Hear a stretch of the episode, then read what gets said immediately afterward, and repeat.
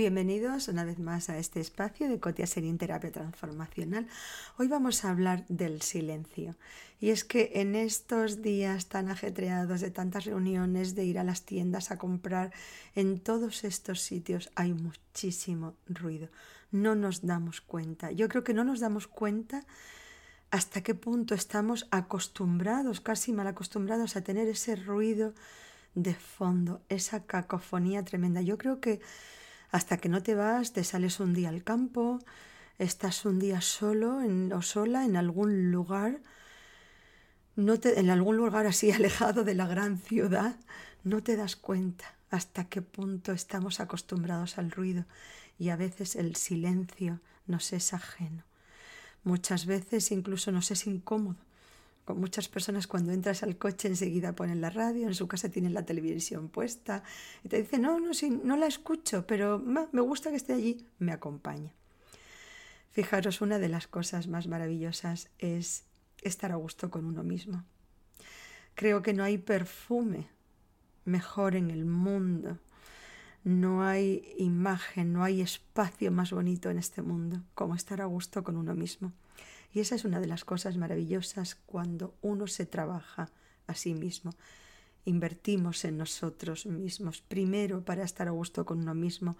Sé consciente del diálogo que te llevas en tu interior. Cada uno de nosotros nos estamos hablando a nosotros mismos continuamente y hasta el día de hoy me maravilla y me admiro cuando hay personas que les hablo de ese diálogo interno y me dice, pues debe de ser, creo que sí. Si tú lo dices, seguramente sí. No son conscientes. No es una figuración mía. Esto es sabido desde hace ya muchísimos años y la neurociencia es una de las cosas que más trabaja. Es lo primero es mi diálogo interno. Mi mente me está hablando a mí misma continuamente sin parar todo el día.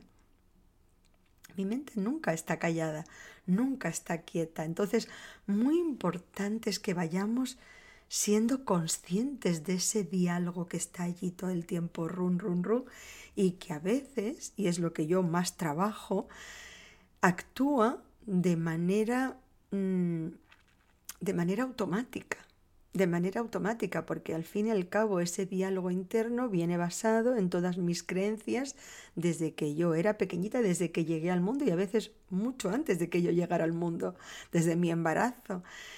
Eh, todo ese diálogo está allí basado en, en esa información que he ido captando, hemos ido captando desde pequeñitos. Nosotros hasta la edad de siete años, todos los seres humanos, vamos solamente adquiriendo conocimientos, adquiriendo herramientas, imitamos, absorbemos de nuestro exterior y con esas herramientas vamos generando eh, nuestra mente, vamos eh, amueblando nuestra mente. Imaginaros, es como si hasta la edad de siete años has ido instalando los programas que hoy día van actuando en tu mente de manera automática, en default, ¿sabes? Es como, es como lo que funciona cuando yo abro mi ordenador o cuando abro mi teléfono móvil, él ya tiene las aplicaciones. No me serviría de nada. ¿Has visto?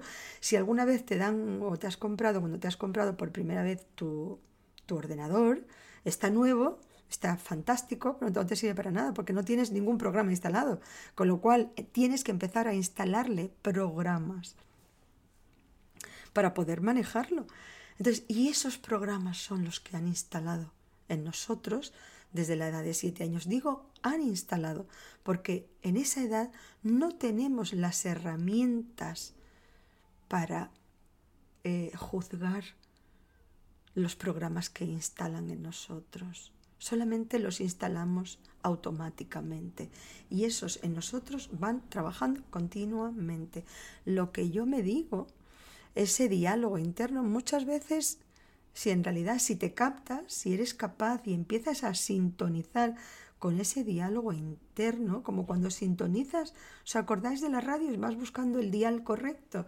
Pues cuando captas ese diálogo interno, muchas veces una frase es de mi madre, otra es de mi padre, otra es de la persona que me cuidaba, otra puede ser de una profesora, algunos son buenos y me construyeron, otros eran muy dañinos y muy tóxicos y me hicieron mucho daño. Y están allí, están allí. Claro, yo mi trabajo en la terapia transformacional es los que me hicieron daño, esas espinas que sigo llevando clavadas hasta la edad adulta, erradicarlas, sanarlas, quitarlas y, y trabajar la cicatriz para que nunca más duela. Y mucho más que eso es convertir esas espinitas o esas espinas en, en, en, en momentos de poder, en que esas sean nuestro, ese sea nuestro valor añadido. No solamente sanar la herida, sino que ese dolor que una vez hubo allí se convierta en mi punto de éxito, en mi valor añadido, en una lección magistral que he aprendido y que me ha dado hasta el día de hoy mucha sabiduría. Entonces, retomando lo que estábamos diciendo, estas son las bases de mi diálogo interno. Entonces, lo primero, ser consciente de mi diálogo interno. Yo os animo y os invito a escucharos, porque la mayoría de las veces nos hablamos de una manera que no le permitiríamos a nadie que nos hable así. Primero nosotros mismos, en cuanto te olvidas algo, haces algo mal, se te cae algo, no sé, o sea, un día empiezas haciendo algo, tres veces te sale mal y, ya te hablas de cualquier manera, pero qué burro, pero qué estúpido, pero qué ignorante, pero qué fallo, pero qué error, pero cómo me sale mal, pero qué día tengo. O sea, sintonizad. Bueno, y eso es lo más suave que somos capaces de decirnos. ¿eh? Sintonizad con ese diálogo. Preguntaros de dónde viene. Ayudaros en ese sentido, porque ya hemos dicho que es muy importante tratarnos y hablarnos de una manera cariñosa, con ternura, con ternura eso es, fijaros, detrás de, de cualquier depresión, debajo de cualquier depresión, lo que hay son diálogos duros, críticas, dañinas, tóxicas, porque la persona que me dice te lo digo para porque te quiero, no me puedes querer si me estás haciendo daño. Eso que, que quede claro. Y si y si, como yo, cuando me decís, es que me vas a hacer daño en la terapia transformacional porque voy a pensar, voy a imaginar, voy a revivir cosas que me han hecho daño, no. Ese poquito de daño que te hace un dentista cuando la inyección de anestesia o cuando te está hurgando una caries para ver si efectivamente ese diente está cariado, es un dolor que allí mismo te duele y allí mismo te lo cura. Una persona que te quiere cuando te dice algo doloroso, primero busca muy bien cómo ponerte un anestésico para que te duela lo menos posible, cómo tirar de la tirita esa para que no te duela mucho. Y enseguida, enseguida ya tiene preparado el desinfectante y el apósito y ya está allí para decirte sana, sanita, que no te duela más. Y te das cuenta, somos conscientes absolutamente cuando alguien me dice algo doloroso y enseguida está allí para mí y te dice, Coti, yo te ayudo a cambiarlo, no te preocupes, estoy aquí para ti. O cuando alguien me ha hecho daño y, y me dice, sí, es que, bueno, te lo digo porque te quiero. Y entonces en esos momentos uno dice, ojalá que no me quiera mucha gente si esta es la manera de expresar el cariño que tienen estas personas. Uno de los secretos de del silencio es estar bien con nosotros mismos, es estar a gusto, es convertirnos en nuestros mejores amigos. Y os, digo, de verdad, no solamente por mí, sino por, muchos pacientes que me dicen cómo ha cambiado mi vida, cómo ahora cuando alguien intenta o dice algo que, que siento que me hace daño, que, que me quiere, que pretende humillarme, estoy tan a gusto conmigo mismo que soy capaz de frenar a esa persona y decir, por favor, te agradezco mucho el comentario, pero no vayas en esa, dirección. Te agradezco que me quieras, pero no en ese tono y no de esa manera. Y a veces la otra persona dice, ay, perdón, perdón, no sabía que te dolía. Bueno, pues a partir de ahora ya lo sabes.